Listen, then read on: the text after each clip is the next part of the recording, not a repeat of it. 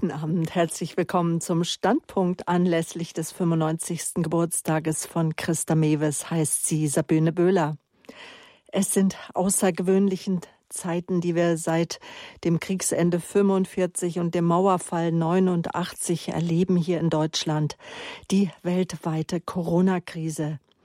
Turbulente Zeiten hat auch mein heutiger Gast Christa Mewes erlebt. Als Teenager den Zweiten Weltkrieg, als junge Erwachsene den Wiederaufbau Deutschlands, als erwachsene Frau und renommierte Kinder- und Jugendlichen Psychotherapeutin den Werteverfall unserer Gesellschaft mit dem Großangriff auf die Familie und heute, jetzt hochbetagt, eben die Corona-Krise. Aus dem Programm von Radio Horeb ist sie nicht wegzudenken, wert, mit ihren wertvollen Beiträgen.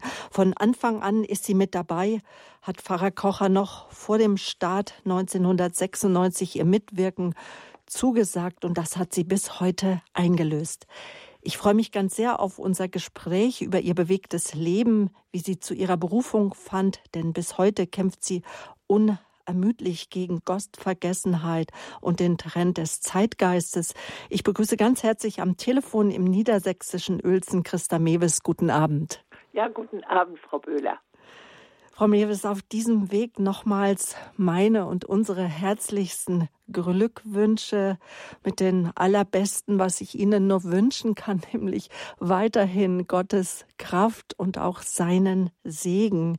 Frau Mewes, wie geht es Ihnen heute? Sind Sie wohl auf? Aber ja, natürlich. Also mein Arzt, mein Hausarzt hat mir vor kurzem mitgeteilt, dass ich das Blutbild einer 18-Jährigen hätte. Also das ist doch wohl Aussage genug, nicht wahr? In der Tat. Wie haben Sie denn dann eigentlich Ihren Geburtstag verbracht? Gab es ein großes Fest? War Ihre gesamte Familie da? Sie haben zwei Kinder, sechs Enkel, fünf Urenkel. Nein, wir haben das diesmal ein bisschen verschoben, wie Sie es ja auch verschoben haben. Nicht, weil unsere Kinder, meine sechs Enkel auf jeden Fall, die sind ja alle so tüchtig in ihren Berufen und die brauchen das Wochenende. Und dies war ja ein gewöhnlicher Mittwoch. Wir haben dann ein schönes Familienfest am Wochenende gefeiert. Aber der, ein, der Tag war, ja, der war ganz anders. Er war anders, weil die Postboten und die Blumenhändler äh, die mussten ganz viele Male kommen und das ganze Haus war besessen von so, so dankbaren Menschen, wie ich sie niemals erwarten hätte. Mhm. Unzählige Blumensträuße haben dann sicherlich auch das Haus geziert und vielleicht sogar jetzt noch die eine oder andere Orchidee, die man ja dann auch zu diesen Anlässen von runden Geburtstagen gerne verschenkt. Ja, richtig, das war so. Frau Mewes, danken möchten wir Ihnen, auch ganz besonders möchte ich Ihnen danken, auch im Namen von Pfarrer Kocher, dass Sie unser Programm von Anfang an mit den Themen rund um ja, die seelische Gesundheit und biblisches Heil bereichern. Gelten Sie doch seit den 60er Jahren als Mahnerin, ja, die schon die Zerstörung der Werte, des Wertefundaments der Gesellschaft und einen Großangriff auf die Familie, ja, das sahen Sie damals schon heraufziehen. Danke, ja. ja, dass Sie Pfarrer Kocher und auch uns von Anfang an bis heute unterstützen. Ja, das ergab sich aus Pfarrer Kochers Angebot von vornherein. Ich war in Balderschwang zu einem Vortrag eingeladen und der Pfarrer hatte mir gesagt, ich würde einen jungen Priester kennenlernen, der hätte ein Anliegen. Und so saßen wir unter einer Eiche an einem Rund, auf einer Rundbank. Und dort kam dieser junge Pfarrer hinzu und sagte noch sehr schüchtern, während ich schon eben einen Vortrag hielt irgendwo, also schon ein bisschen arriviert war, er noch nicht, saß er neben mir und sagte, ja, also wir möchten eine Radiostation beginnen. Wir möchten sie einrichten, denn wir sind davon überzeugt, dass wir mehr von, von katholischen Menschen äh, geprägten Radiostationen machen, die noch mehr, mehr bewirken an Mission. Sind Sie eventuell mit dabei, sagte er dann allerdings ganz schüchtern, nicht so betont wie ich es. Und ich sagte ganz selbstverständlich, aber Herr Pfarrer, ganz gewiss bin ich dabei. Nicht?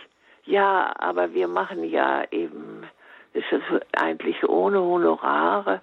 Nein, sage ich, Honorar will ich sowieso nicht haben. Das kommt überhaupt gar nicht in Frage. Natürlich bin ich dabei. Ich bin ja weit auseinander. Sie werden hoffentlich ein bisschen äh, weiten Umreich haben, Umreich haben für Ihr Radio. Aber ich werde mitmachen. Ich bin ja jetzt nun mit oft, auch oft in Süddeutschland und da werde ich die Möglichkeit haben, Sie dann auch live zu besuchen. Hm. Und Sie sind auch heute noch dem Radio sehr wohlgesonnen und inzwischen auch eine, äh, also eine Hörerin auch, die sehr profitiert vom Radio, weil es ihre Zeit jetzt auch erlaubt. Ja. Ja, ja, das bin ich natürlich auch. Also nein, viel Zeit habe ich nicht. Das stimmt nicht. Ich bin immer noch am Arbeiten. Ich äh, mache jeden Morgen Ratgeberkonferenzen an den Mails äh, gemeinsam mit meiner Mitarbeiterin. Und äh, darüber hinaus schreibe ich für verschiedene Zeitschriften immer noch regelmäßig Beiträge und natürlich eben auch bei Radio Horeb. Nicht? Es sind über 100, haben, hat glaube ich Frau Böhler mal ausgerechnet, ich weiß es nicht mehr, aber jedenfalls sind es eine ungeheuerliche Zahl. Und wir machen jetzt ja noch auch eine Serie über das Kind in den ersten Lebensjahren, eine Serie für Eltern da habe ich schon zwei davon gehalten. Und jetzt kommen noch die beiden über das Trotzalter und das Kind in der Identität. Ja, und äh, das mache ich mit großer Freude. Meistens diktiere ich dann, weil meine Augen etwas schwächer geworden sind. Aber es geht alles immer noch in wunderbarer Weise und ich freue mich sehr, dass dann eben doch oft viele, viele Anrufer vorhanden sind, die dann ihre eigenen Sorgen und Nöte erzählen. Ja, auf die es dann auch, für die es auch möglich ist, gelegentlich mal zu trösten, nicht nur einfach irgendwelche superklugen Ratschläge zu geben, sind ja oft gar nicht super Und oft weine ich einfach mit den Ratgebenden. Es ist oft so schweres Schicksal, was nun wirklich getragen werden muss und dass auch solche Hilfen braucht, wie sie Radio Horeb dann bietet. Und der wunderbare Pfarrer Kocher. Wir dürfen nur an heute denken. Wir brauchen ja, äh, ich kann eben auf 25 Jahre und etwas mehr zurückgucken, aber was er heute Mittag uns zu Radio, zu dieser Corona nun mitgeteilt hat, zu diesem, diesem abscheulichen Virus, das war so reines Wasser des Heiligen Geistes. Das war so wunderschön. Und so bin ich auch jetzt ganz erfüllt von diesem Vortrag. Mhm, Sie sprechen Und auf die Predigt an von. Dass ich auf den meinen komme, mhm. ja. Ja. Ja, zu hören sind Sie meist in der Lebenshilfe. Sie haben schon angedeutet, gerade läuft diese mutmachende Reihe Eltern sein, wo Sie, wir auch von Ihren Erfahrungen lernen dürfen, denn Sie sind ja Mutter von zwei Töchtern, Antje und Ulrike, geboren 49 und im Jahrgang 51. Die beiden haben, sie haben sechs Enkel, fünf Urenkel auch. Und sie waren damals, als sie ihre Töchter bekamen, recht jung gingen aber ganz auf in ihrer Rolle als Mutter, wie Sie selber sagen. Es war Ihnen wichtig, ganz für Ihre Töchter da zu sein bis zum Abi. Dann haben Sie 1960 noch eine Zusatzausbildung gemacht als Psychotherapeutin für Kinder und Jugendlichen. Für Kinder und Jugendliche. Vorher hatten Sie, glaube ich, äh, Geografie, Germanistik und Philosophie ja. studiert, ne? Ja, genau. genau. Und dann waren Sie sehr erfolgreich, ähm, mehr als 100 Bücher, 120, mehr als 120 Bücher, glaube ich, ja. haben Sie geschrieben, waren unermüdlich unterwegs auf Vortragsreisen. Das müssen so mehr als 3000 Vorträge gewesen ja. sein. Ich glaube, irgendwann zählt man auch nicht mehr, Frau Mewes, oder? so. genau. Genau. Sie waren Mitglied in der Synode des, der Evangelischen Kirche in Deutschland, auf, aus der Sie dann auf eigenen Wunsch 1984 ausschieden. 87 sind Sie konvertiert. Heute sind Sie, gehören Sie zur römisch-katholischen Kirche. Dann vielleicht noch ein paar Preise, die ich gerne erwähnen möchte. 1979 den Konrad-Adenauer-Preis der Deutschlandstiftung, 85 das Bundesverdienstkreuz erster Klasse, 2001 der Deutsche Schulbuchpreis und jetzt noch ein Preis, der ist Ihnen, glaube ich, der wichtigste Preis, nämlich ja. von Papst Emeritus Benedikt dem 16. 2005 den Gregoriusorden. Haben Sie den direkt in Rom auch entgegengenommen? Nein, damals durch den wunderbaren Pfarrer äh, und Kardinal Meissner. Er hat Ihnen ausgehändigt. Ja, und, und Kardinal Brandmüller. Stimmt, Kardinal Brandmüller. Den durfte ich auch einmal interviewen und auch kennenlernen. Ja. ja, wie kamen Sie zu all diesem Eifer, Frau Mewes? Jetzt im Nachhinein kommt mir das alles wie getimt vor. Im Hinblick auf die familiäre Situation. Die beiden Töchter waren aus dem Haus und in ihren Ausbildungen. In den 60er Jahren hatte ich auf dem Boden meiner pädagogisch-psychologischen Vorbildung bald die Erfahrung gemacht, dass schon damals Verhaltensstörungen bei Kindern immer mehr zunahmen. Vorrangig waren hier zunächst bei ihren SR-Symptomen Bettnässen bis Nägelkauen und einer allgemeinen Widerborstigkeit eine merkwürdige Unruhe dieser Kinder feststellbar. Entsprechend, entsprechend lag neben dem direkten Therapien äh, der Kinder der Schwerpunkt auf dem Ratgeben an Eltern, meistens an Mütter, mit dem Ziel, die Erziehungsmethoden zu ergänzen oder zu verändern, um eine gesündere Ausgestaltung der Kinderseelen anzustreben. Dazu schrieb ich dann auch bald ein grundlegendes Buch mit dem Titel Erziehen lernen, das bis heute ein Longseller mit unzähligen Auflagen blieb und noch heute ist.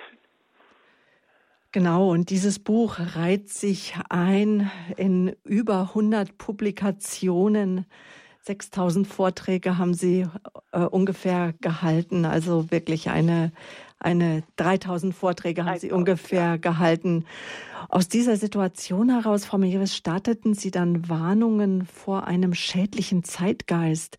Gelten Sie doch seit den 60er Jahren als Mahnerin, die schon die Zerstörung des Wertefundaments der Familie, ja, und einen Großangriff auf die Familie heraufziehen sah. Woran wurde Ihnen denn diese Schädigung erkennbar? Die sich ja dann auch auf die Erziehung ausgewirkt hat. Ja, nun damals zunächst durch das Beobachten der neu entstehenden liberalistischen Lebensformen als Folge der sogenannten Studentenrevolte 1968-69, die vor allem die Befreiung von überholten Normen auf ihren wilden Fahnen schwenkte. Dadurch wurden die üblichen Gestaltungsformen der Familie in Frage gestellt, wie Sie schon sehr richtig bemerken, liebe Frau Böhler, und zur Auflösung freigegeben. Die Scheidungsquote boomte daraufhin geradezu. Dadurch verringerte sich bald rasch der familiäre Zusammenhalt. Die Selbstverwirklichung der Frau wurde kämpferisch eingefordert. Berufstätigkeit, selbst der jungen Mütter, galt plötzlich als das moderne, das richtigere Modell eine eher disziplinierende Erziehungsform auch für den Schulunterricht wurde geradezu verteufelt. Die sogenannte antiautoritäre Erziehung, das heißt das Aufgeben einer gelegentlichen, auch Grenzen setzenden Erziehungsweise, wurde dem Orkus anheimgegeben und Verhaltensvorgaben der Eltern mit Erziehen zum alten Eisen geworfen. Aber eine solche Liberalisierung durchdrang doch dann nicht gleich die ganze Bevölkerung, oder? Ja, gewiss nicht gleich. Aber besonders die Mainstream-Presse, also die Hauptteile in den Nachrichten oder eben auch in der Presse, übernahm diese Offenheit unter der Gürtellinie praktisch sofort. Vollends wurde die Sexualität ihrer moralischen Halteseile entrissen und für jegliche Form der Entfesselung freigegeben und als ein jederzeit unentbehrliches Lebenselement geradezu vergötzt. Ich sah voll Erstaunen, wie schnell zusammen mit den antiautoritären Erziehungsmethoden dieser maßlos übertreibende Geist mit der Forderung nach Sex für jedermann von der Wiege bis zur Bahre um sich griff. Aber dort, wo diese im Alltag umgesetzten, äh, jederzeit umgesetzten Formen, Formen entwickelten die Kinder immer mehr Verhaltensstörungen, immer mehr Unruhe, immer mehr Aufsässigkeit bis hin zur sogenannten, in, damals sogenannten neurotischen Verwahrlosung. Dieses wurde immer mehr sichtbar, oft schon bereits im Vorschulalter der Kinder und im Jugendalter nicht selten mit Ausbrechen aus dem ganzen Familienverband, also eine Szenerie, wie sie eben in der Bibel beschrieben wird. Mhm. Und darauf mussten Sie natürlich reagieren. Wie haben Sie das getan? Nun, für mich war das einfach so nicht aushaltbar. Diese Abwärtsentwicklung war doch wie eine Falle, wie ein Sog aller dem Rattenfänger von Hamel. Mein Mann, Augenarzt in Uelzen, bestärkte mich in der Mittagspause. Du musst das schreiben, drängte er immer wieder. Du hast die nötigen Sachkenntnisse. Du weißt, dass es sich ändern lässt und dass es lediglich an gravierender Unkenntnis liegt, dass diese Maßlosigkeit den Lebensjahren anders mit den Kindern, dass man dass man in den ersten Lebensjahren anders mit den Kindern umgehen muss. Du musst vermitteln, dass solche linken Gesellschaftsmodelle doch bereits heute zeigen, dass in Gesellschaften, die sich diese Fahrtrichtung für die gesamte Bevölkerung verschreiben, die Zukunft für alle gefährdet wird, weil viel zu viele Menschen immer mehr in ihrer Arbeitsfähigkeit seelisch geschwächt und oft auch krank werden, direkt krank werden mit psychischen und auch physischen Symptomen.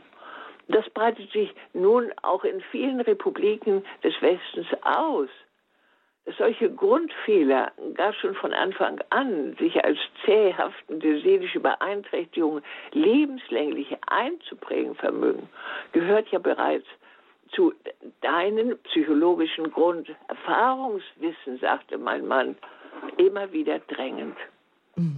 Und sie gingen dem dann also auch nach und begannen Buch auf Buch zu schreiben.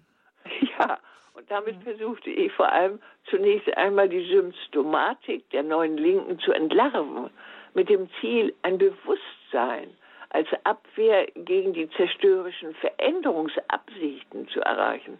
Das versuchte ich mit einer Betonung einer mehr gesund erhaltenen Erziehungsweise, eines anderen Erziehungskonzepts. Mhm. Und wo waren da, Frau Mewes, Ihre Schwerpunkte?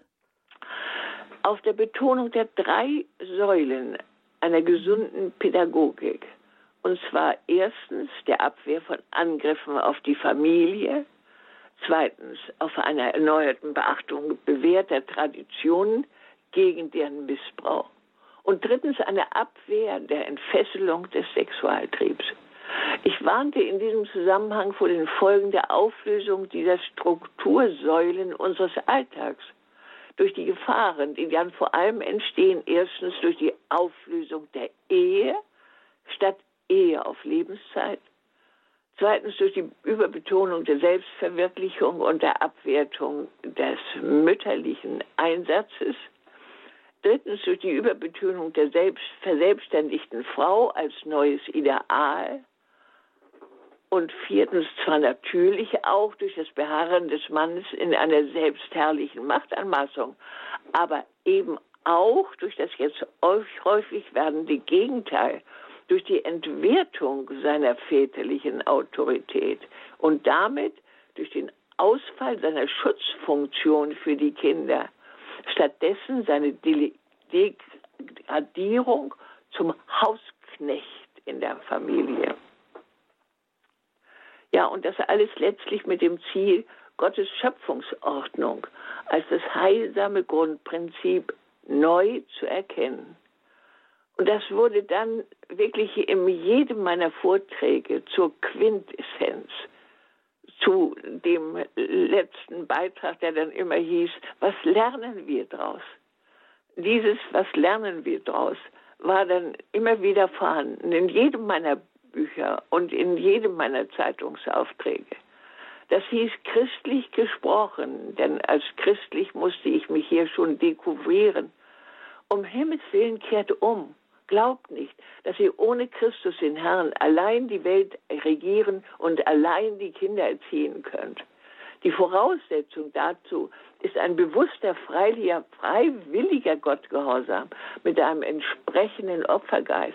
Dieses muss nach meiner Anthropologie neu erkannt und zu leben versucht werden. In den praktischen Einzelheiten gab ich mir zunächst Mühe, mich dem revolutionären Programmpunkt des Schleifens der Autoritäten entgegenzustellen. Denn es ist kein Fortschritt, der antiautoritären Erziehung zu frönen. Das Kind braucht gewiss genug Freiraum um sich herum, aber es braucht auch Grenzsetzungen. Ebenso unverbliebt führte ich einen Geistkrieg gegen die maßlose Entfesselung der Sexualität. Sie ist nun einmal der zweitmächtigste Naturtrieb im Menschen auch.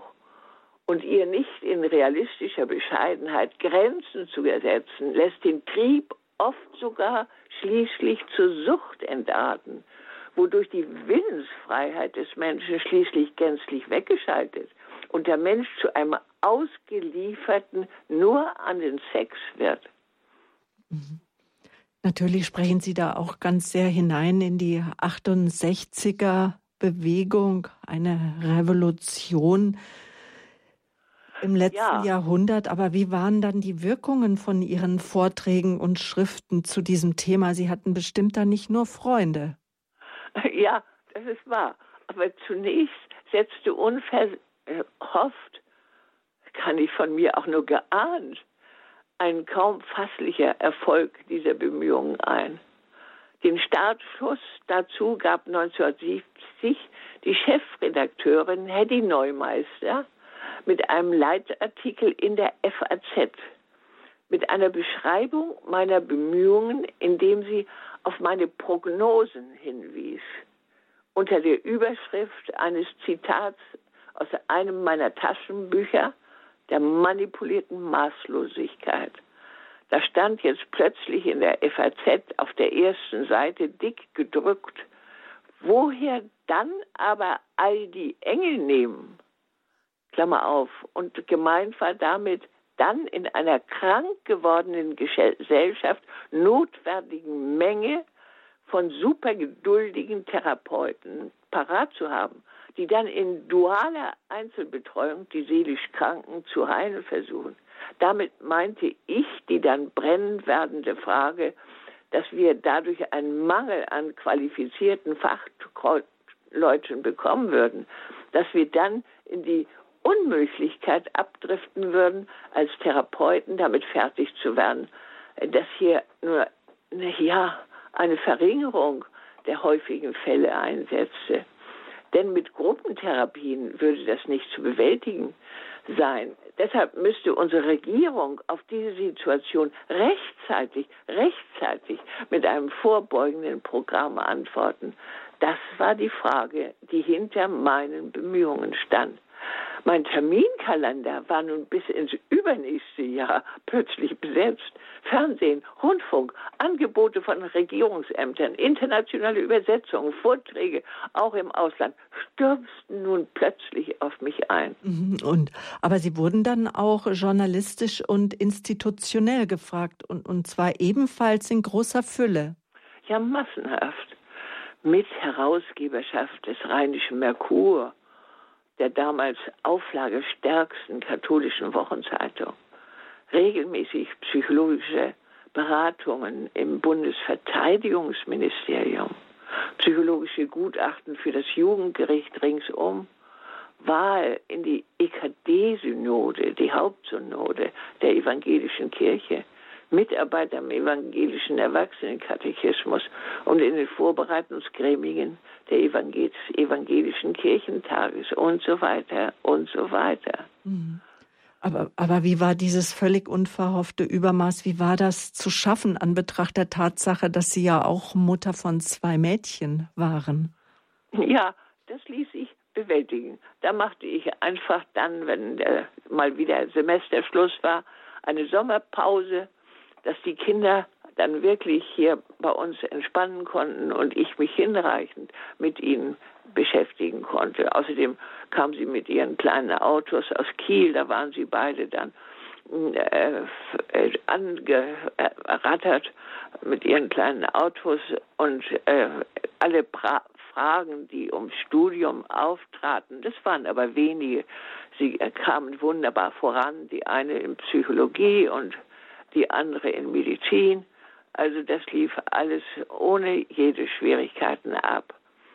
Aber wie das nun weiter selbst war, wie, wie ich zu diesem merkwürdigen Aufbranden der Öffentlichkeitsarbeit kam, das weiß ich selbst bis heute nicht. Denn nichts dergleichen war ja auch nur annähernd geplant.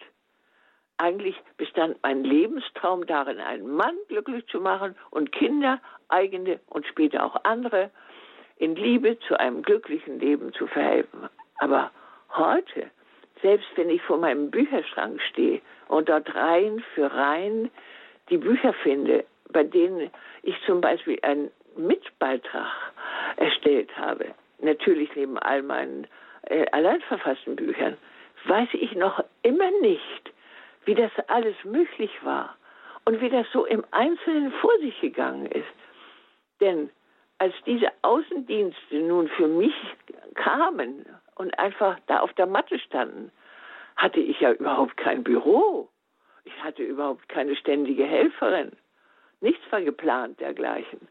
Allein die Intensität der geistigen Mitarbeit meines Mannes und eine städtische Aushilfe die alles aus Liebe zu mir nach ihrer Büroarbeit täglich um 17 Uhr vor der Tür stand und das Diktaphon abholte, mit dem ich das alles verfasst hatte, in der Nacht zuvor oder manchmal auch am Tag, am Morgen schon zuvor, neben meiner täglichen Praxis.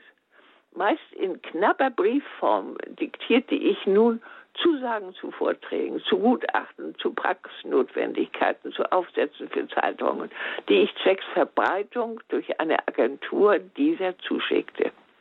Und dieses Material gab diese tüchtige, für mich bemühte Frau mir zur Unterschrift täglich noch vor Mitternacht zurück.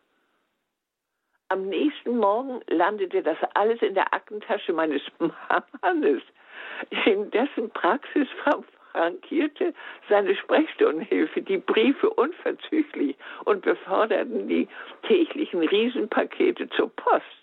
Wer kann sich heute dergleichen noch vorstellen?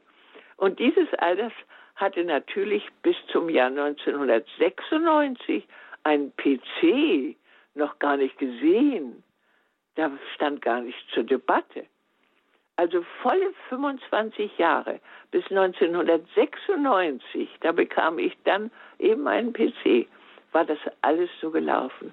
Und zwar ohne Stress, ohne Krampf, ohne Überanstrengung. Einfach so, wie selbstverständlich. Soll ich noch hinzufügen, dass ich dann mindestens einmal in der Woche im Umfeld von 300 Kilometer das hatte ich mir herausgefunden, äh, von 300 Kilometer allein im Auto jeweils zu einem Abendvortrag aufbrach. Und auf der Rückreise um Mitternacht oder auch später danach durch unsere menschenleeren Wälder mit meist mit 180 äh, Kilometer, da gab es noch nicht diese vielen Bremsungen, und das Singen von klassischen Kantaten und Messen zufrieden nach Hause durch unsere menschenleeren Wälder zurückbrauste. Und hier, auf diesen langen Nachtphasen, von auch oft beträchtlichen Erlebnissen musste ich mir endlich eingestehen, stehen, dass ich mich im Feld eines überpersönlichen Auftrags befand, dem ich fortan, nun auch ganz bewusst, in freiwilligem Gehorsam für meinen Gott zu erfüllen suchte.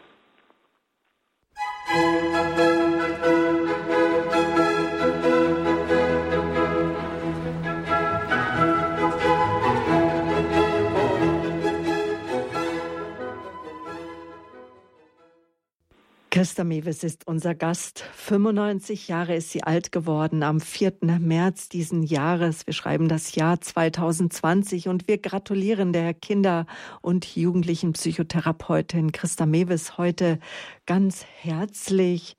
Zahlreiche Bücher zu Erziehung und Partnerschaft sind aus ihrer Feder entsprungen und darin betonte sie immer wieder, ja, die Bedeutung der ersten Lebensjahre für die seelische Entwicklung von Kindern. Ihre Bücher wurden mehr als sechs Millionen Mal verkauft. Sie wurden in unzählige verschiedene Sprachen übersetzt. Sie hat uns beglückt, auch hier im Radio, mit über 100 Live-Sendungen, in denen auch Sie anrufen konnten. Und das können Sie heute Abend auch hier im Standpunkt und ihr gleich noch gratulieren. Mehr als 3000 Vorträge hat sie gehalten. Und schade, Frau Mewes, dass Sie sich einfach altersbedingt jetzt ein Stück weit zurückziehen mussten. Aber wir freuen uns, dass wir Sie jetzt hier zu Gast haben im Standpunkt auf Radio Horeb.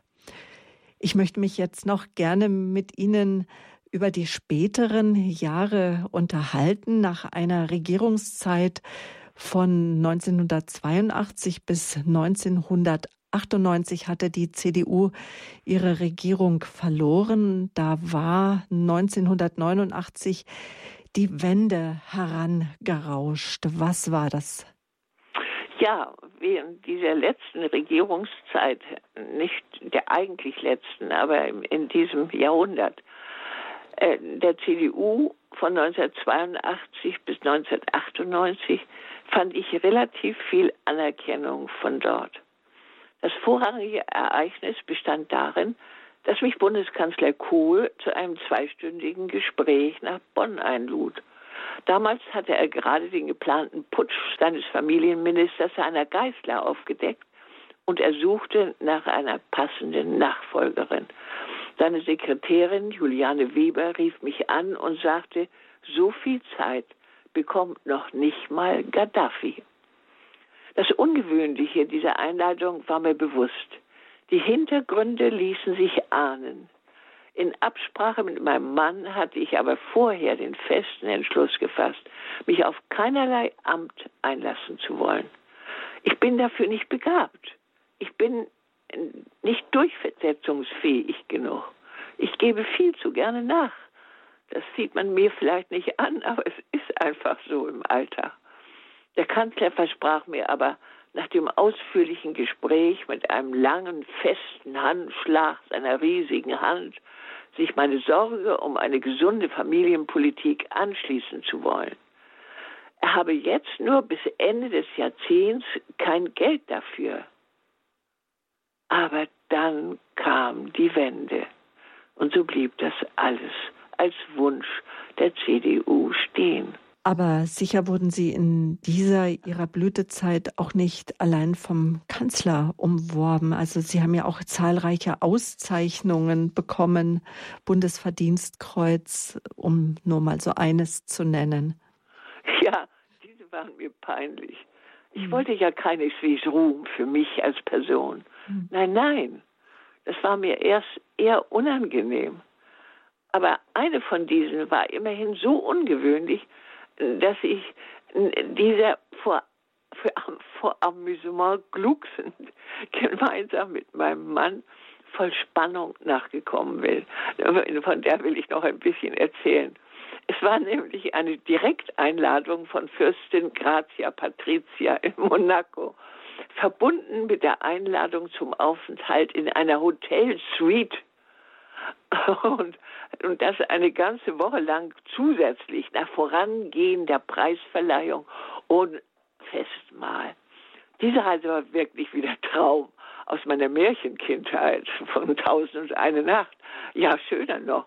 Wir zogen in ein Hotel ein, alles kostbar wie ein Schloss, das am Felsen mit Blick auf das Mittelmeer lag. Nach dem Festmahl war ich so satt, wie ich noch niemals in meinem Leben gewesen war, denn es hatte sieben Gänge und ich war viel zu schüchtern, um etwas liegen zu lassen. Bis zu einem Abendkleid und einem Frack, die anderen Teilnehmer, hatten wir es gar nicht erst kommen lassen. In dieser Hinsicht war nur eines betrüblich. Grazia hatte zwar ihren Premierminister geschickt, war aber bedauerlicherweise doch verhindert. Wir blieben auch nicht eine ganze Woche in dieser herrlichen Suite.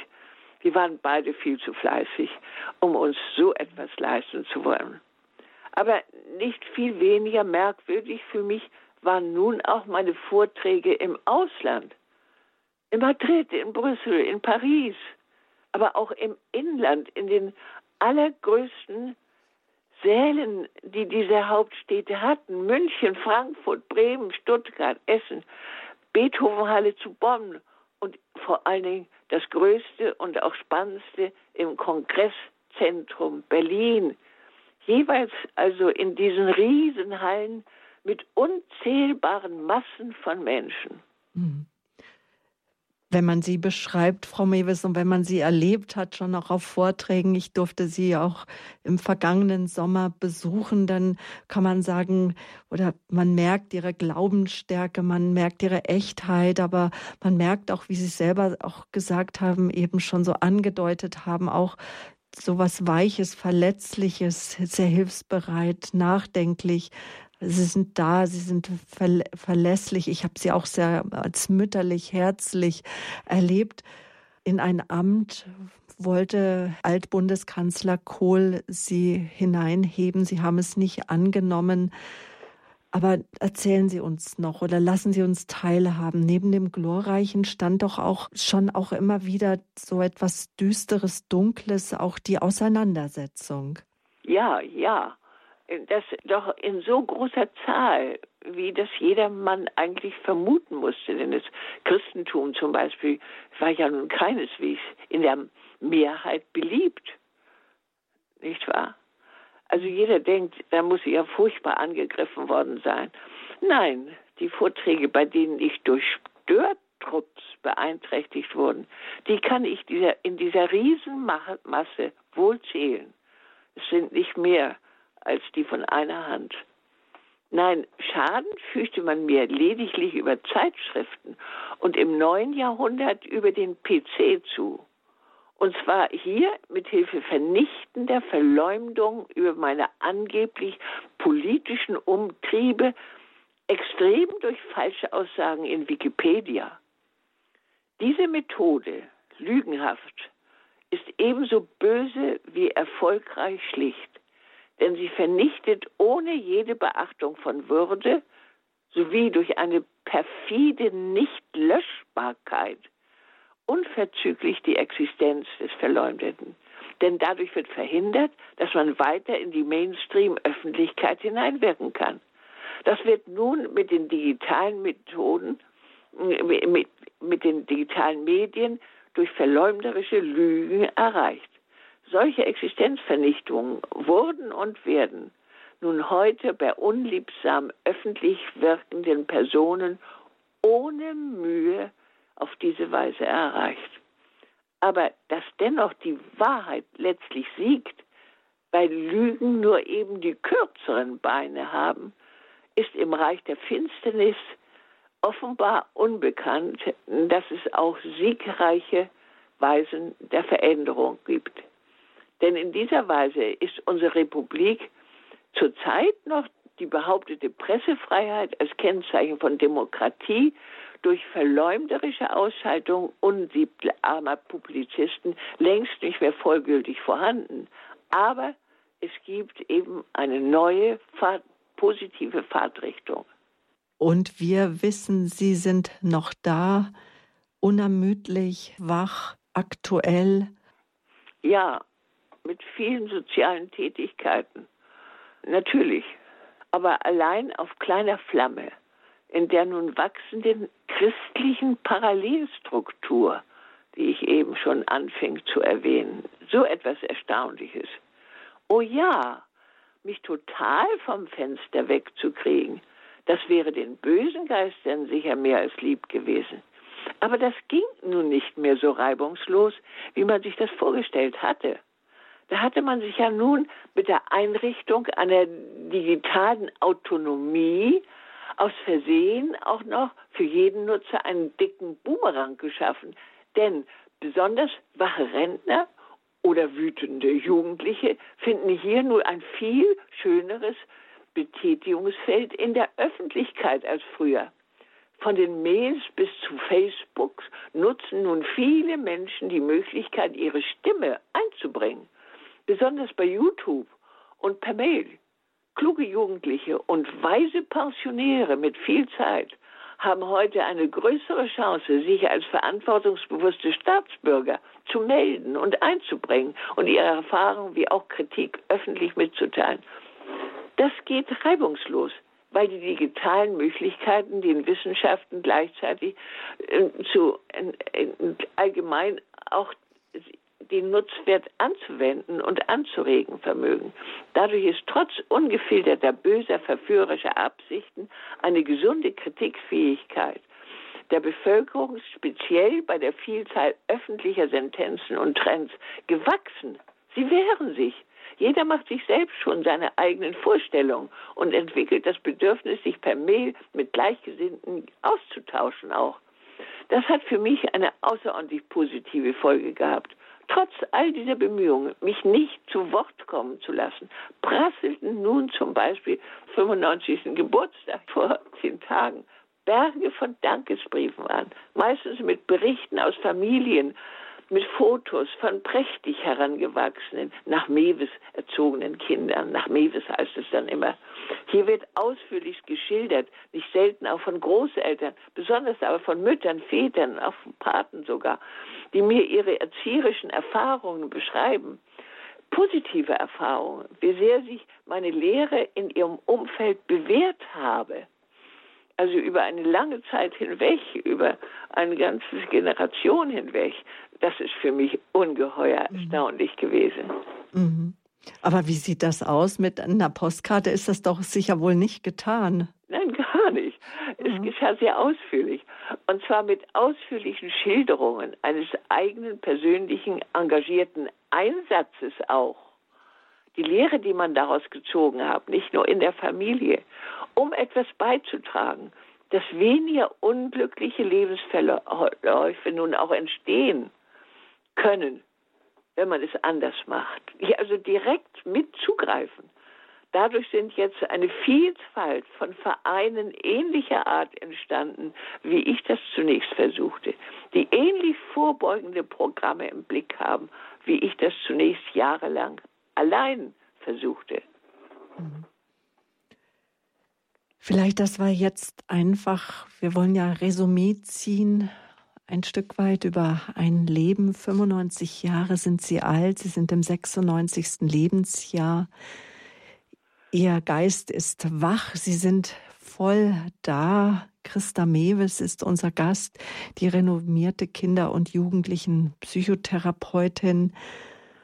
Frau Mewes, wenn Sie heute so zurückblicken auf die Entwicklung, wo war denn nun eigentlich Ihr Schwerpunkt jetzt so in der Retrospektive? Ja, ich hatte ja schon vorher bei der Familien- und bei der Praxisarbeit entdeckt, dass wir uns auf unsere eigene Willensmächtigkeit nicht allzu viel einbilden dürfen. In jedem einzelnen Fall ergibt sich letztlich aus der Erfahrung, dass wir, jeder einzelne von uns, uns in der allmächtigen, allgegenwärtigen, allerbarmenden, allliebenden Hand unseres dreieinigen Gottes befinden. Diese Erkenntnis muss unsere bewusste Basis, unser fester Grund sein, auch für Öffentlichkeitsarbeit jeglicher Art, vorrangig durch die Kirche und ihre Pfarrer am besten von dort her auch schon angestoßen und geweckt. Menschen, die zu Eltern werden, müssen zum Beispiel deshalb wissen, dass sie sich in ihrer Erziehungsarbeit vor allem daran zu halten haben, auf das Hinhören zum Schöpfer, auf das, was der Schöpfer am Lebensanfang an Entfaltungsgesetzen und Entwicklungsphasen des Menschen, also auch bei ihren eigenen Kindern vorgeformt und festgelegt hat.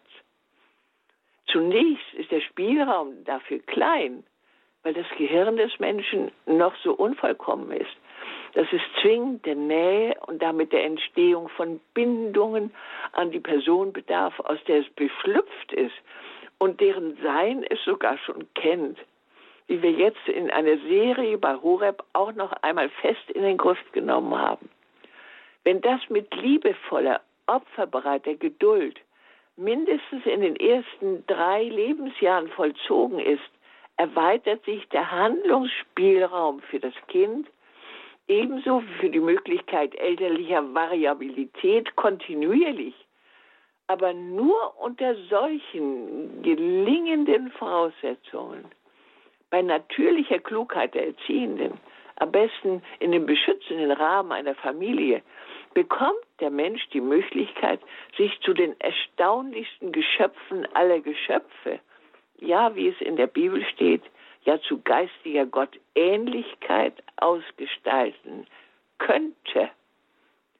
Sind hingegen die Erziehungsvorgänge unzureichend, oft bedingt durch trauriges Schicksal, durch erzieherische Unfähigkeit oder gar mit Hilfe unnatürlicher Vorgehensweisen der Erziehenden, so entwickeln sich seelische Beeinträchtigungen, die lebenslänglich unglücklich und unzufrieden machen können, ja nicht selten seelisch kranke Einschränkungen bewirken. Diese Erkenntnisse waren für mich so, so aufregend, so verpflichtend, dass ich gar nicht anders konnte und kann, als in Wort und Schrift zu versuchen, dieses hier immer mehr und immer mehr massenhaft produzierte Unglück doch mit Einschränken zu helfen. Und wenn es noch so wenig ist, jeder Einzelne äh, ist da wichtig und bei jedem Einzelnen kommt es an. Durch bessere Methoden des Umgangs, durch eine bessere Einstellung zum Kind, wie Gott sie will, mit Hilfe meiner Vorschläge zu einer gesunden Ausgeglichenheit und damit zu mehr Lebenserfolg zu verhelfen. Darüber erhielt ich oft zum Teil auch sehr aufschlussreiche Briefe jetzt äh, zu diesem äh, Ju Jubiläum. Zum Beispiel, ein Ehepaar ist besorgt, weil ihr zweijähriges Kind sehr unruhig ist, schreiben die Eltern. Deshalb hatten sie einen Vortrag von mir besucht und dadurch erkannt, dass sie in Bezug auf die Säuglingszeit ihres ersten Kindes falsch beraten worden war. Die junge Frau, als ich diesen Gastvortrag hielt, war erneut schwanger. Und beide hätten, nachdem sie ihn angehört hatten, beschlossen, sich nach meinem Rat auszurichten und sich beim zweiten Kind anders zu verhalten und sich zum Beispiel äh, sich um dieses Baby mehr zu kümmern. Das taten sie so bei ihren drei weiteren Kindern, ebenfalls mit erstaunlichem Erfolg. Diese waren im Schulunterricht dann fähig, sich zu konzentrieren, waren die Starschüler ihrer Lehrer und gediehen weit besser als der immer schwierig bleibende Älteste. Damals, in den 60er Jahren, machte man mir zum Beispiel diese Thesen über die Wichtigkeit einer intensiven Nähe und Bindung zwischen der leiblichen Mutter und ihrem Kind, vor allem eben in den ersten Lebensjahren, noch als unwissenschaftlich, streitig. Aber heute hat sich nun auf diesem Feld international der wissenschaftliche Nachweis herausgestellt, dass die Mewis mit ihren Aussagen ärgerlicherweise recht behalten hat. Aber das sucht man bitte im Hauptstrom unserer Presse um Himmels Willen nicht einzugestehen. Doch in der Praxis richten sich wache Menschen immer mehr nach solchen Erziehungsvorschlägen. Immer öfter klingt öffentlich der Wunsch an, sich danach auszurichten, statt künstlichen ideologischen Methoden den Vorrang zu geben. Diese Ernte als Frucht meines Totus Tuus Lebens der vergangenen 50 Jahren hatte sich jetzt als der zentrale Sinn meines Daseins erwiesen. Mhm. Dabei sehr ausdrücklich betont, nicht für den Ruhm dieser kleinen Type Mewis in der Lüneburger Heide, sondern für die befriedigende Lebenserfüllung jedes einzelnen Kindes mit deren überpersönlichen, mit dem überpersönlichen Auftrag letztlich für jeden Einzelnen dazustehen. Auch, dass jedes einzelne Mutter bei mir ohne Honorar um Rat fragen kann, um, mhm. seine, um ihre Kinder, für die Geschöpfe uns, eines uns liebenden Gottes. Dafür mache ich auch hier diese Mailarbeit noch weiter.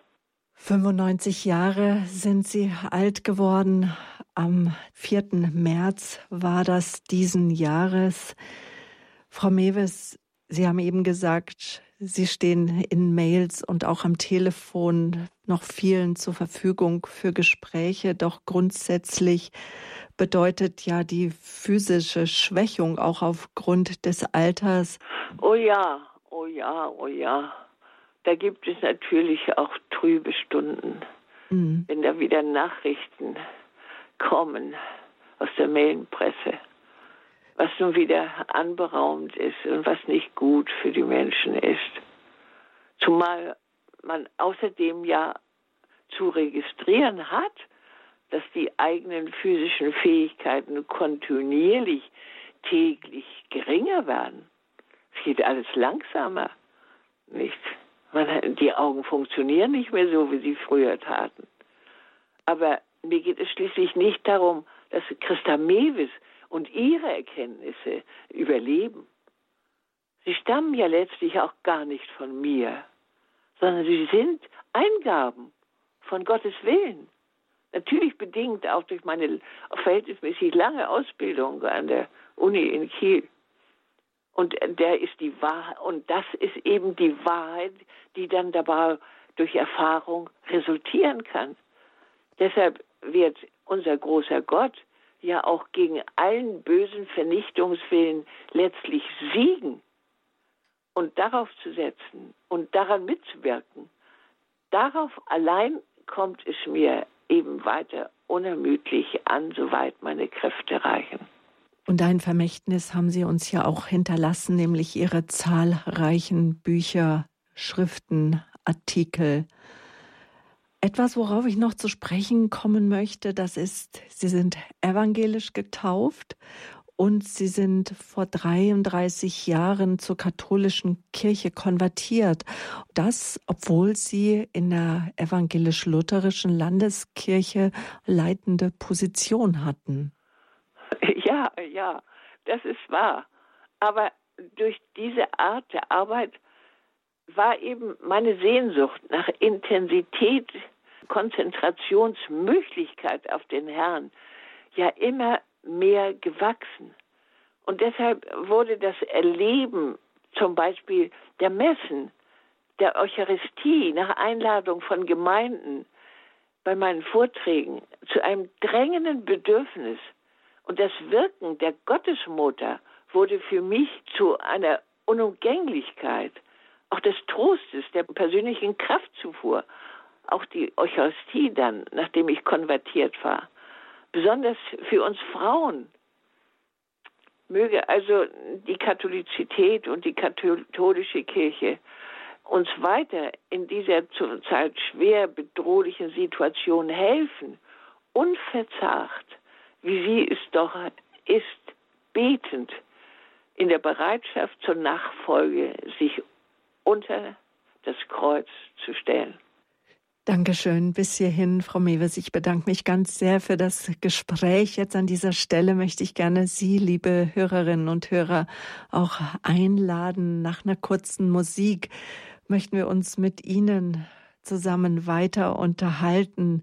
Es ist Raum, auch Frau Mewes zu gratulieren, ihr zu erzählen, was ihre Schriften, ihre Gedanken für sie bedeuten. Die Nummer, das ist die 089 517 008 008. Wir gratulieren der Kinder- und jugendlichen Psychotherapeutin Christa Mewes.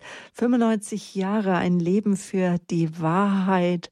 Auch Sie sollen unsere Gäste sein, liebe Zuhörer. Rufen Sie an 089 517 008 008. Die Nummer aus dem Ausland wäre 0049 und dann 89 517 008 008.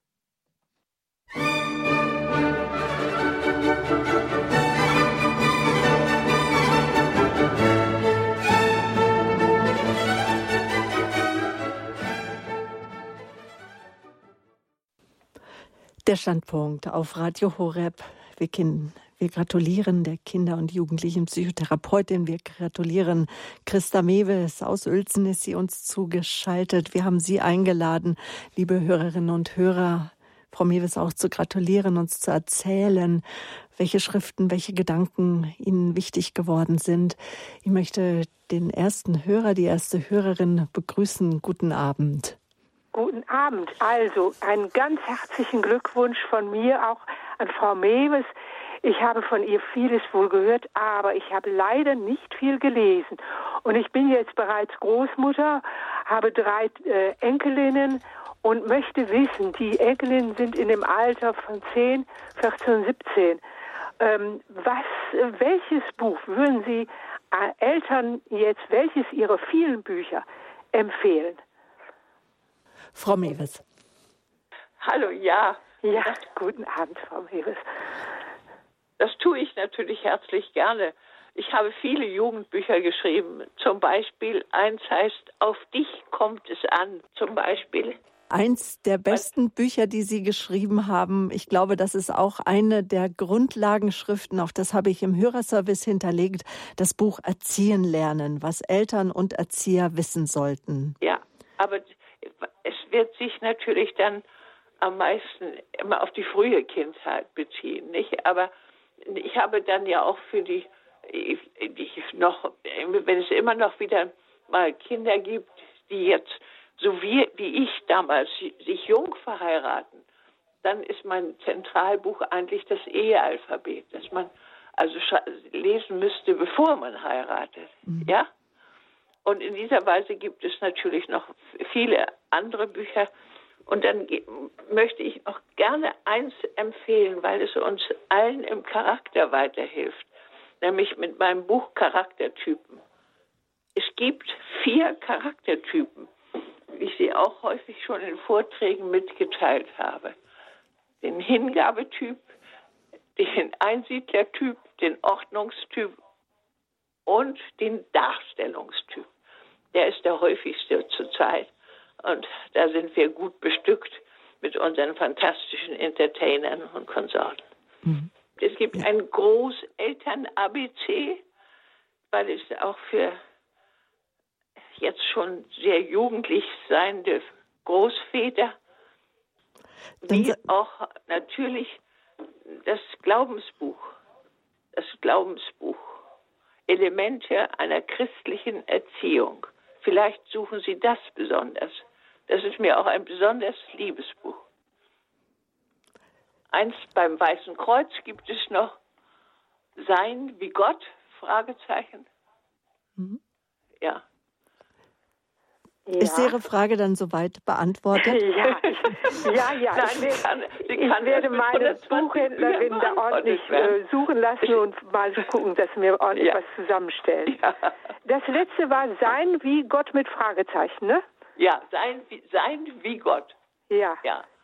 Ich Vielen herzlichen Dank. Ich bin so glücklich, ein, dass Sie immer noch ich habe auch sind. 1970 als erstes, dann noch mal 1900 erweitert die Bibel antwortet uns in Bildern und ein letztes, allerletztes Buch, nur eine Skizze von der Natur zum Geist im FE-Verlag. Von der Natur zum Geist? Geist, ja. Ah ja. Das ist natürlich ein Buch zwischen Biologie und Theologie. Oh ja. Aber ein Büchlein nur, eine Gut. Skizze. Mhm. Ja? Ja. Herzlichen Dank. Ja, bitteschön. Ja, und alles erdenklich Gute für Sie weiterhin. Ja, danke schön. Ja, ich danke auch. Ne? Auf Ja. Wiederhören, alles Wiederhören. Gute. Dankeschön. Auf Wiederhören, tschüss. Wiederhören. Christa Mewes ist unser Gast. Sie steht im 96. Lebensjahr. 95 Jahre ist sie alt geworden am 4. März. Heute gratulieren wir ihr hier auf Radio Horeb. Gäste haben wir dazu eingeladen, nämlich Sie, liebe Zuhörer, Frau Krumme aus Stuttgart. Sie haben uns angerufen. Guten Abend. Guten Abend, Frau Christa Mewes. Ich wollte mich auch ganz herzlich bei Ihnen bedanken und mich nochmal äh, telefonisch bei Ihnen melden und gratulieren. Ich durfte schon mal von Ihnen Antworten über, per Mail bekommen Ja, und, hab, wie schön. und bin absolut dankbar. Sie haben mich ähm, unterstützt durch Ihre Begleitung, obwohl Sie das nicht wissen, weil ich Ihre Bücher gelesen habe und auch viele Vorträge auf Radio Horeb gehört habe, die Charaktertypen. Ja. Und ich, ich war, ähm, also Sie haben auch einmal sehr lange mit mir telefoniert, als mein Sohn zwei Jahre alt war und Ja. ich wirklich große, größte Sorgen um ihn hatte. Das war auch, weil ich alleinerziehend bin und und jetzt ist er 17 und er ist wirklich genau wie Sie sagen, er ist äh, in der Schule in sehr, sehr wichtig und ähm, beliebt bei den Lehrern und ist auch ähm, Stufenbester und das hat sich also seine Entwicklung unglaublich verändert, obwohl er anfangs so krank war und ich auch psychisch schwer belastet. Und er, also durch Ihre große Unterstützung, vielen Dank. Ja, Frau Krumme. Liebe, liebe Frau Krumme, wie freue ich mich über diese so eine gelungene 17-Jährigkeit. Das ist für mich, Sie müssen die einmal besonders von mir über den Kopf streichen. Das dürfen Sie dann noch. Das mache ich. Vielen Dank. Und ich habe Ihr Buch gelesen, Mein Leben. Das hat mich auch sehr, sehr fasziniert. Danke. noch eins. Genau. Danke. Der Erhard immer so schön sagte, noch ein Gedicht. Genau. Dankeschön für Alles Ihren Gute. Anruf, Frau Krumme. Für Sie weiterhin auch Gottes Kraft und Segen, auch jetzt in der Begleitung von Ihrem heranwachsenden Teenager. Ja, Ja. alles Gute, auf. Wiederhören. Ja. Weitere Hörer sind in der Leitung. Ich darf den nächsten Hörer ganz herzlich begrüßen. Hallo, guten Abend. Ja, danke. Äh, Ich möchte auch der Frau Neves ganz herzlich gratulieren und ich habe ganz große Hochachtung vor, ihrem, vor ihrer Leistung und äh, was sie alles gemacht hat und wie fit sie noch ist. Ich habe sie auch im Interview nur gesehen, im Fernseher, also bei IWTN und so, da freue ich mich immer und habe schon viele Vorträge gehört im Radio Horeb. Also sie hat mir ich habe sieben Kinder und äh, der zweitjüngste, der war auch sehr schwierig und da war ich ähm, ja 78 im äh, im Müttergenesungsheim und da hat uns den Pater Odilo von Beuron geistig betreut und der hat von der Frau Mewes erzählt und äh, da habe ich äh, ja ganz viel gelernt und äh, ich möchte heute noch ein ganz herzliches Gott sagen, was sie mir da äh, mitgegeben hat und äh, Ja. wie ich da viel besser nachher äh, schaffen können und äh, ja, einfach mit den Kindern können umgehen. Ein ganz herzliches Gott Ihnen. Ja, Dankeschön, liebe Frau Bauer. Ja. So ein Dank ist wirklich, der geht glatt runter. Ich, das ist wunderschön. Vielen, vielen Dank. Alles Gute auch für Sie, Frau Bauer. Sicher Grüße in den Raum Ravensburg. In Hamburg ist nun Ursula Hoffmann am Telefon. Herzliche Grüße nach Hamburg. Guten Abend. Guten Abend. Liebste Frau Mewes, ich möchte Ihnen die Füße küssen. Über den Kopf streichen kann ich Ihnen ja auch nicht, was Sie vorhin empfohlen haben.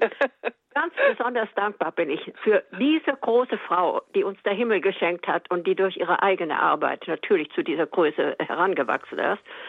Und ähm, Sie sind eine ganz besondere Hilfe jetzt in der feministisch geprägten Zeit und natürlich äh, erkennbar die marianische Ausrichtung. Ja, Wenn das unsere Weibsen, die mit Mar die zwei Nullerinnen, Maria zwei Nullerinnen, wenn die das kapieren würden, würden die sofort Ja. ihre Aktivität einstellen ja, und würden anfangen, die Mutter Gottes zu verehren. So, das wollte ich eigentlich nur loswerden. Also innigen Dank, dass es sie gibt und dass sie so also unendlich bereit sind. Sie könnten sich ja auch wirklich mal so einfach gehen lassen im Ja. Liegestuhl. ja, äh, ja, das ist noch keine Zeit. Dann lade ich mir dann lieber das Leber, Frau Eber Sehr Hoffmann schön. noch mal wieder ein. die selbst so viel Dienste leisten. Bitte schön, wir wollen das nicht vergessen.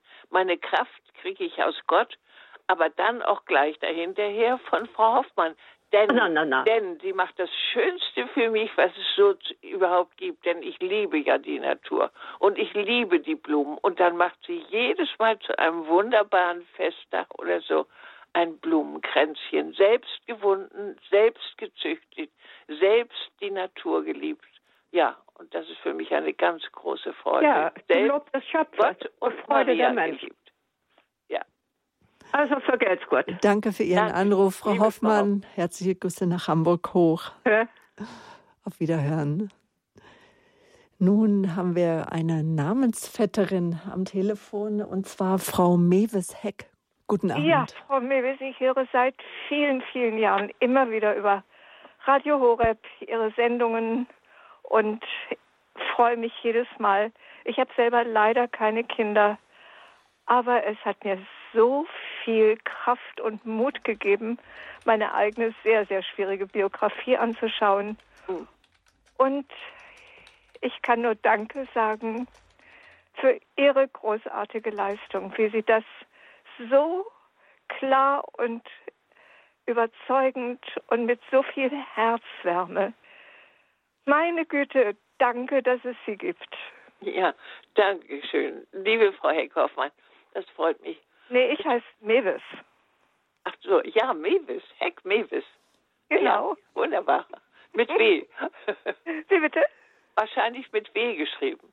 Mein Äh, Mewis. äh, mit W, ähm, Doppel-E-W. ja, ja, ja, ja. Da haben wir noch ein bisschen dran zu arbeiten, ne? meine Vor Vorfahren. Ja. Also, äh, ich möchte Ihnen sehr dafür danken, vor allen Dingen auch an diesem Tag. Nicht, denn im Grunde habe ich ja dieses auch in meinem Buch, äh, also zum Beispiel in Endzeitbildern aus meinem Buch, äh, die Bi- Bibel antwortet uns in Bildern oder, Ja. oder aus meinem Buch äh, ein, eine, also Wahrheit befreit. Das sind Bücher, da habe ich im Grunde auf das Bestehen dieses unseres heutigen Tages und dieser kommenden Woche im Grunde ja immer hingewiesen. Ich habe gesagt, fasst euch mehr als Familie zusammen. Schließt mir die Ringe um eure Familie. Das war ein Zuruf, der in jedem Vortrag kam. Nicht seht dazu, dass ihr hier die hauptfesten äh, Platten, die festen, festen Schutz für euer späteres Leben findet. In der Familie. Lasst euch die Familie nicht wegnehmen. Und Das die erweiterte Familie. So wichtig, ja. Die- Ich war Lehrerin und das ist natürlich auch nochmal was ganz, ganz Wichtiges, dass eben die Familie auch eben bis in die Schule erweitert wird. Ja, das ist sehr traurig, wenn auch mit den Bemühungen um die Selbstständigkeit der Kinder gegenüber den äh, Eltern, also dass Ja. sie aufmüpfig sein können, wie sie wollen, eben indem man behauptet, dass sie einen besonderen Extraschutz bekommen würden. Über über unser wu- wunderbares Großgesetz, also unser großes Gesetz hinaus. Nicht, dass man, dass man da versucht, auch die Familie wieder aufzuweichen, Sinn, sie aufmüpfig werden. Wenn die Kinder gegen die Eltern aufmüpfig werden, so führt das zum verlorenen Sohn und nicht zu nichts anderem. Nicht? Und zu einer das, großen Unglück, Ja. Unglücklichkeit Ja. im Kindeswesen. Ja. Denn die Kinder sind nicht glücklich. Wenn man Nein, sie sieht, wie, ja, wenn, sie, genau. wenn die Kinder ausrasten, also ich kann es hauptsächlich nur von der Schule sagen, ja, die Augen sind so verzweifelt. ja.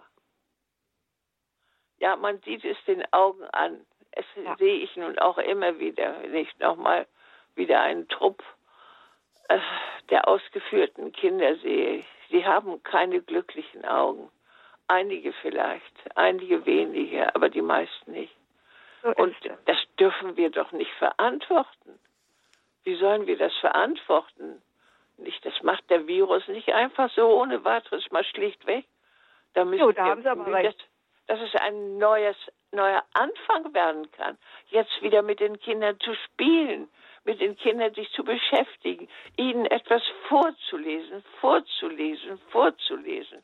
mit Herrn Spitzer und schon längst über Herrn Spitzer hinaus habe ich das schon immer wieder betont. Je besser ihr und schön vom spätestens vom zweiten Lebensjahr vorliest, umso intelligenter verhalten sich dann nachher in der Schule die Kinder, weil sie sich dann konzentrieren können, weil ja. sie das Konzentrieren am Zuhören durch die Bücher schon gelernt haben, durch die vorlesenden Mütter, Väter, das dürfen auch die Tanten, das dürfen auch die Paten, das dürfen alle mit, die am Wohl des Kindes beteiligt sind. Und dann die Gedanken, die wir dann zur Nacht mit in den Schlaf nehmen an die Kinder und am Morgen beim Aufwachen. Das ist, finde ich, auch so wichtig, dass wir die Kinder mittragen in unserer Seele. Ja, ja, Darf ich da auch noch einen Vers dazu sagen, den ich meinen Kindern durch die ganze Kindheit hindurchgetragen habe? Breit oh, aus die Flügel beide und Jesu meine Freude und nimm dein Küchlein ein. Will Satan die verschlingen, so lass die Engel singen. Dies Kind soll unverletzlich sein. Ja? Wie schön. Herzlichen Dank. Und alles Gute Ihnen.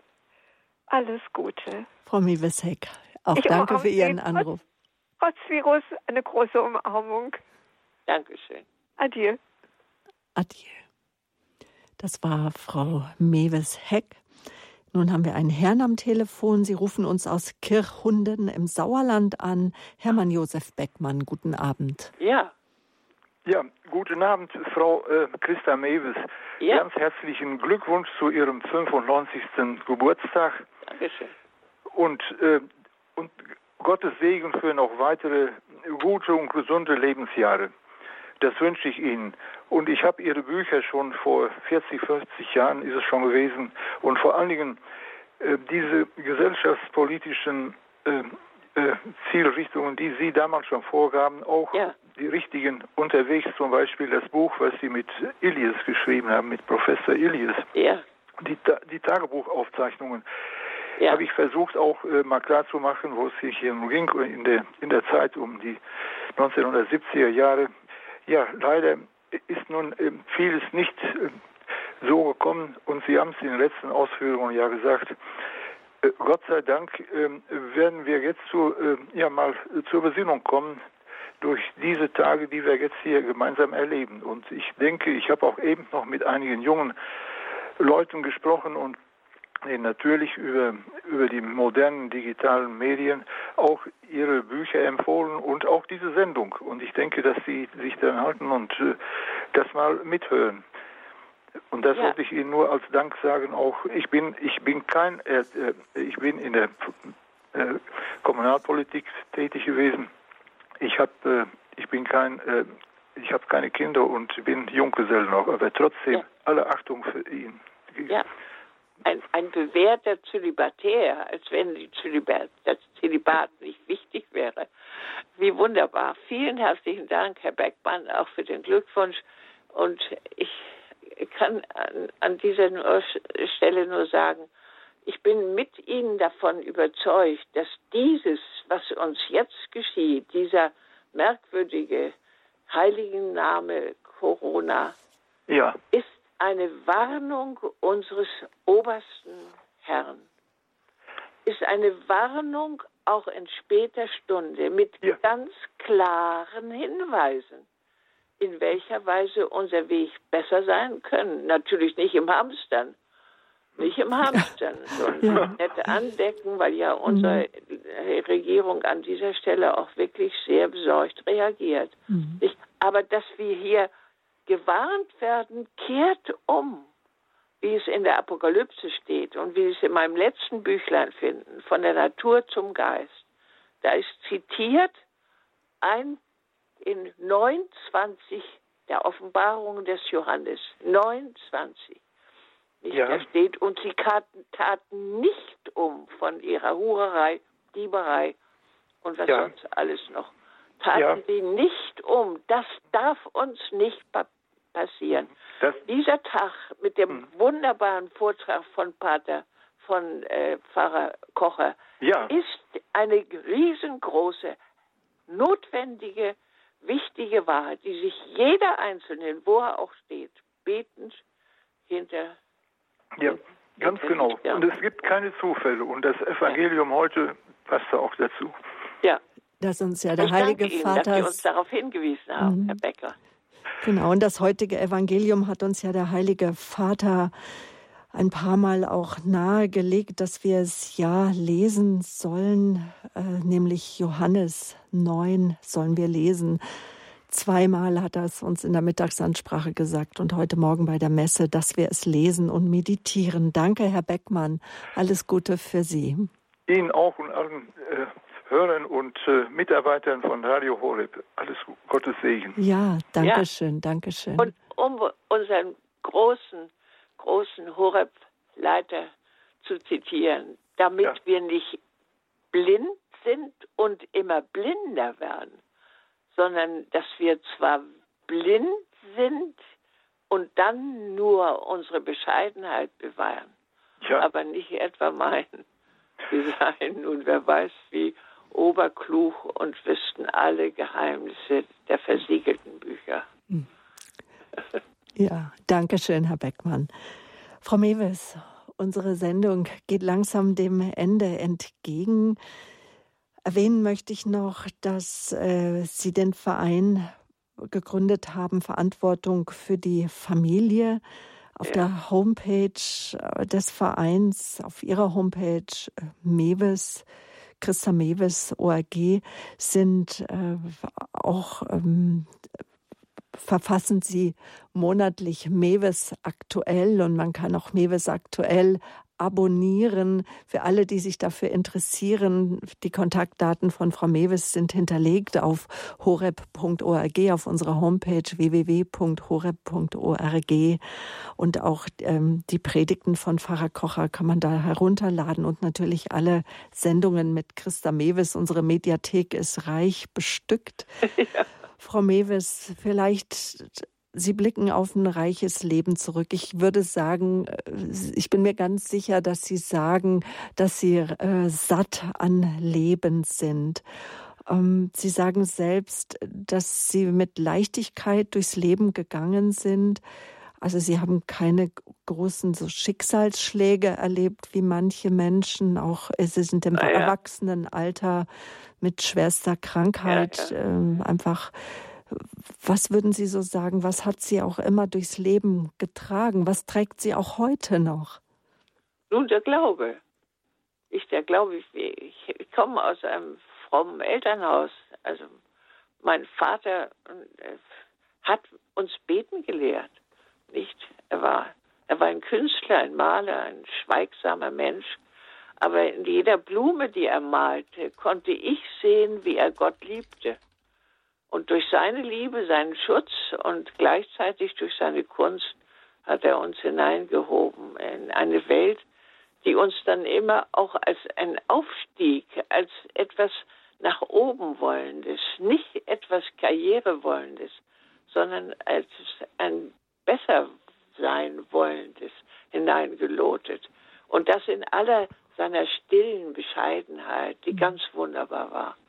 Also da ist das Vaterbild ungeheuer vor, vorbildlich gewesen mhm. darüber hinaus. Aber vielleicht darf ich aus der nächsten Zeit sein. Ich habe auch in meinen, besonders in meinen jüngsten Kindern, meiner jüngsten Tochter, meinem, äh, meinem Ehe, dem entsprechenden Ehemann, Dr. Schädwig, viel auch über Name des Vereins erfahren. Wir haben ja auch noch ECCM gemacht, also die die Mewis Seminare für Menschen, für ältere Mütter, die jetzt noch was dazulernen wollten. Also natürlich alles immer ehrenamtlich.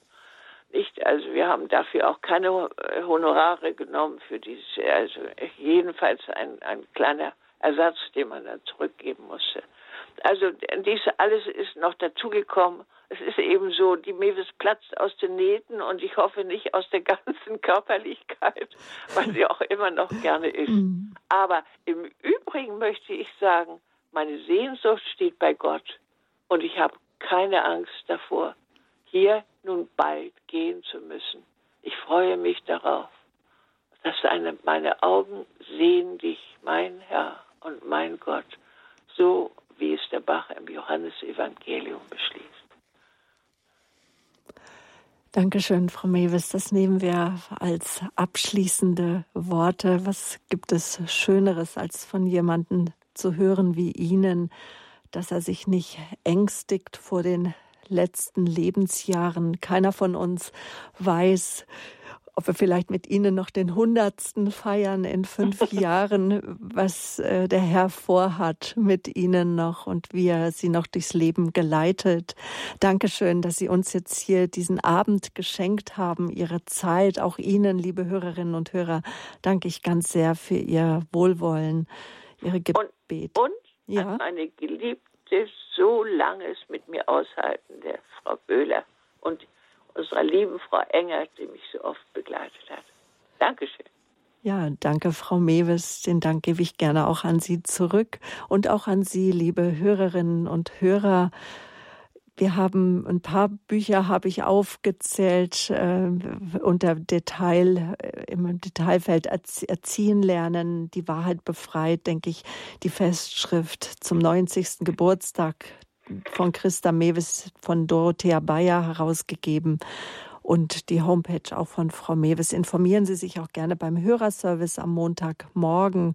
Die Nummer 08328 921 110. Christa Mewes. Ich freue mich noch auf wirklich viele Telefonate mit Ihnen und viele Sendungen. Alles Gute jetzt, einen guten Abend, eine gute Nacht. Das wünsche ich Ihnen von Herzen und auch Ihnen, liebe Zuhörer. Danke für Ihre Aufmerksamkeit, für Ihr Gebet, für Ihr Wohlwollen und auch jetzt Ihre Spende. Wir könnten solche Sendungen nicht gestalten, ohne dass Sie uns auch finanziell unterstützen. Bekommen wir doch keinen Cent von kirchlichen Institutionen. Gute Nacht, sagt Ihnen Sabine Böhler.